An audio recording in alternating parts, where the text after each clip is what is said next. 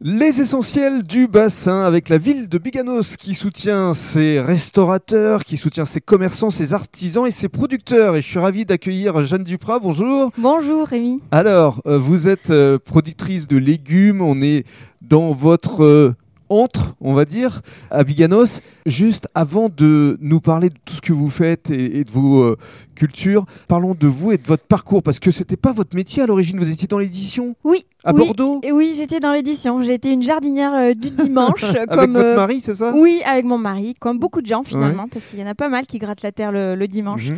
Ben nous, ça a pris des proportions de plus en plus importantes au fil des ans. On s'est auto-nourri euh, sur une bonne partie de l'année pendant quelques temps. Et puis, et puis un déclic s'est fait un jour en se disant que la proportion était un petit peu euh, tendait en tout cas vers une inversion. Et du coup, eh ben, on a passé le cap. Alors au, au début, c'était plutôt euh, ben, Arnaud qui devait essayer. Puis les circonstances en fait étaient, étaient moins favorables pour lui parce que quitter son emploi eh, n'était pas simple. Pour Mhm. moi, pour moi, ça, ça a été un peu plus évident. Il y a eu un, un moment en fait où le, le groupe Sud-Ouest a proposé des départs, euh, voilà, parce qu'il y avait des- une situation économique difficile. Et euh, ben moi, j'ai sauté sur l'occasion. Donc vous avez quitté un emploi quand même qui vous plaisait Ouais. pour partir dans l'agriculture Oui, avec un côté bio dont on va évidemment Oui. longuement parler. Et c'était il y a combien de temps 5 ans à peu près Alors, c'était un peu plus maintenant parce que la décision, elle date de fin 2013 et j'ai commencé ma formation début 2014. Début 2014. Et c'est là où on s'est rencontrés à travers les jeunes talents du bassin. C'est ça,